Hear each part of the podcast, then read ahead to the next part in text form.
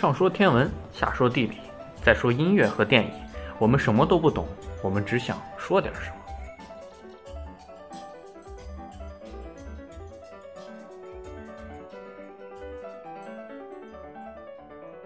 啊，那我们来聊聊天文。这期我们来聊时间旅行。为什么就变成我来给大家报这个天文了呢？因为萨斯刚才聊完方言，现在已经笑得停不下来了。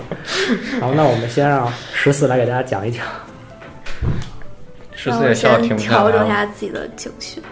嗯，就是因为前几天去看了那个《X 战警》的前传的第三部，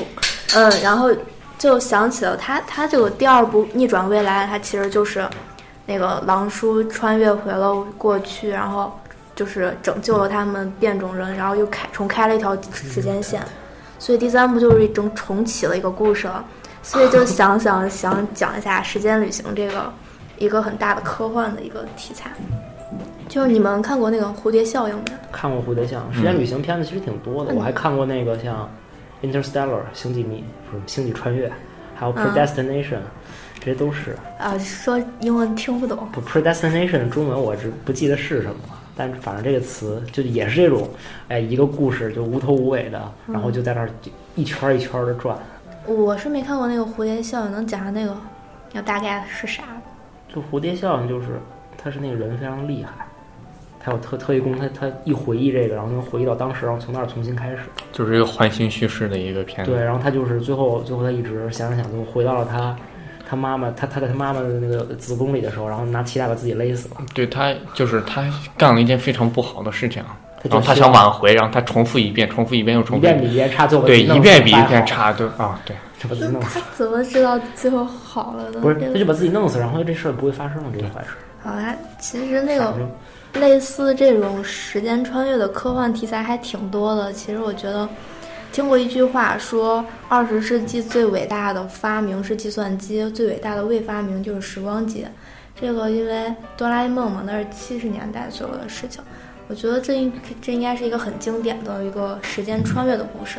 但是它这里面其中有一个漏洞，就是他大雄的孙子，应该是孙子还是重孙，他乘坐时光机回来了，就是给大雄说，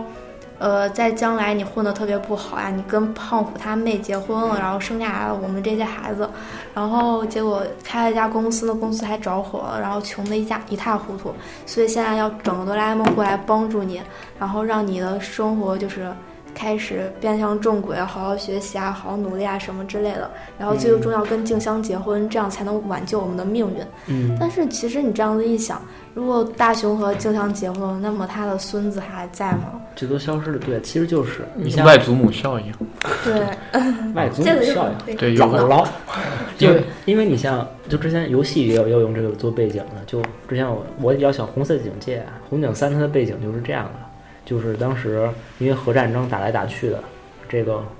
然后就是因为美国有导弹，结果他那个背景是变成美国他把苏联给干了，嗯，然后苏联人生气了，搞了时光机把爱因斯坦给干了，就跟他回到过去握了个手，把爱因斯坦握没了，然后美国就没有核武器了，然后世界格局重写。然后日本也没为投核武器，结果就造出一个高达开始打架，就就其实就是如果你回到过去的话，就是如果你不管做了什么任何微小的对于过去的影响，其实它都是会变成一个蝴蝶效应啊来影响现在。但是但是，嗯，所以说就很多的那个影视作品为了避免这样的问题，然后都引入了平行世界。对，这就这条线不会影响那条线。然后最有名的电影就是咱们这是天文节目，啊，是的，最有名的电影是就就是回到未来。没看。就是它几个平行线里面，他爸他妈有有些是痞子呀，有些是科学家，有些又失业了，有些又流浪汉，懂吗？嗯，就是哦不同线是不一样的，然后就这样就不会出现那种，嗯、外祖母效应。对。，你还有就是像那个我之前看那 predestination，它就是这个人就是一个一直就就就在个就是他就有一条线专门给他的，他就一直在时间线里转，就这个时间线里所有人都是他，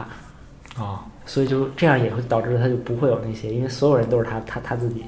反正可尴尬了，你让我想起来那个前目的地是不是一个就是前目的地哦 predestination。天，我觉得翻译成前翻译成前目的地简直是觉得简直是一个特别混乱的一部电影，就是我喜欢上了我自己，然后我跟自己生了一个我自己，然后我自己最后又好像杀了我自己，怎么样？对对对，就是这样一个电影。咱们们那片子咱们聊点天文吧，还啊，对对对，咱们真的时间穿越一个。然后，但是还是要先提不提到一个科幻，这个小说是在一一八九五年写的一部叫《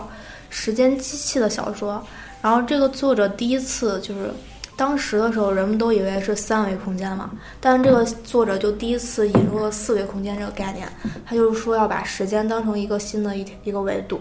然后后来过几十年吧，我也不忘多少年。后来爱爱因斯坦提出相对论之后，真的把这个时间整成了一个新的维度。所以这个应该是一个时间机器的一个开端了。嗯，其实那个关于时间旅行，时间旅行就是有很多种方式。比如说一个方式就是根据相对论，它那个超光光光速甚至是超光速运动。如果你那个速度特别快的话，你相对于其他人的时间不就会变慢吗？所以你到达一个未来的情况，比如说你要到达一个一百年之后的，就是时间，然后如果你一个很很高很高的速度的话，你可能需要的时间只一年。就算是你要花一年的时间到达以后一个一百年以后的时间的话，这样子看来也是一种穿越了。但其实这么算，我觉得就是。但我觉得这种话就是不要乱说，因为相对论我感觉完全不是很理解。它不是用现在的这种好像考虑追击问题啊，你时间在流逝的一个轴，你在跟你跟着这个轴跑，你跑得比这个轴快，你跑它前面好好像不是这么回事儿。对于我们的一年来说，对他们来说是一百年，所以我穿越了。它是一个很混乱的一个，就是就我觉得可能就因为他有另外的理解方式，在这种理解方式我觉得是不对的。其实你可以这样理解，就是说你到达了一个就是未来的一个。就你可以看到一个未来的世界嘛，所以就某种意义上到的。对。然后还有一种就是冷冻，这这科幻片也经常提到过，就是把你冻起来，然后多少年之后你醒过来就发现已经过了很多年了，但是你还是就因为是那个什么新新陈代谢比较慢嘛。嗯。嗯，然后还这些都是都是说我们到了一个未来的世界，但其实时间旅行它。最重要的是怎么样回到过去的世界，这个是一个比较难的，所以是在科幻中经常会提到的。然后，其实我一直都觉得这个到达过去到底能不能实现，这个真的是，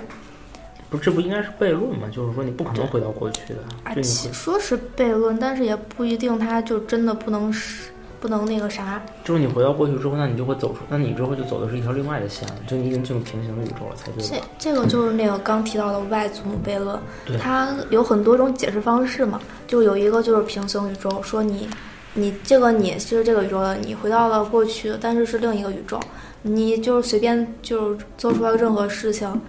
会对未来产生影响，但并不影响你这个你你你所在那个宇宙，影响的只是你回去的那个宇宙。是，还有一种就是说香蕉皮理论，就是说，比如说你要回去阻止你父母相见相爱，然后生出你这个过程，但是有可能你在阻止父母的时候出来个香蕉皮把你滑倒了，然后你就不能阻止他了。这个也就是说，就是，呃，有些事情是不可逆的，对，不可避免的，就是一种宿命的感觉。有可能你开枪要杀了你爸。让让他们不没办法结婚生出你，但有可能你误杀了你爸的情敌，反而凑成了这个这种那个啥事实。这能能拍一百多集呢？这要拍电视剧，然后情敌就第一集就死。然后这个其实这活了。这个理论它也是有缺陷的，就是说着眼于保护一两个核心事件。但是你还是可能会做出一些细小的跟这个事件没有关系的事情，会影响到，就这些细小的东西会影响到将来的那种事情，像蝴蝶效应一样，就是虽然那些事情看似没有关系，但也有可能影响到未来。但是也有就是反蝴蝶效应的那种说法，就是说你虽然这个蝴蝶效应，蝴蝶扇了一翅膀扇了一阵风，但有可能再来一阵风把这俩就抵消了。但也应该是几率比较小的事情了。对啊，它有可能，哎，我这都已经说不清楚了。嗯，大家就是还看，就有一些特别有趣的说法，还有一种就是，你回去阻阻止了一件事情，这可能就是本身就存在于历史当中的，就是说可能你去阻止你父母，但是可能在你父母那个年代的时候，真的会有一个人就是阻止了，但是还没有阻止成功，所以你还是出生了，所以这就相当于一个轮回，就是。它一直会发生这样的事情，就一直都不会成功。还有一种就是，在网上看到一个最毁三观的一种看法，就是说，你怎么知道你就是你妈生的呢？就有可能，有可能报错了或者怎么样的，因为你没有目睹。然后就算你有什么出生证明，你你也不能证明你就是你妈生的。而且，就算你目睹了，也有可能是那个魔术之类的。这这个就有点真的是，这就有点矫情，牵强。嗯，对。这才能编二百多集呢 怎么就二百多集了？你这是还报错了，然后回去又发现不是啊！我的天。